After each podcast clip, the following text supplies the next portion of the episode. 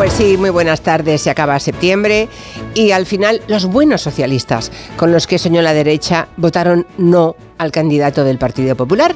No sabemos si con más razones aún que antes del debate, en palabras textuales del portavoz del PNV, Aitor Esteban. A diferencia de ese diputado de Junts, Eduard Pujol, que votó sí y no una palabra detrás de otra, ignorando que solo sí es sí.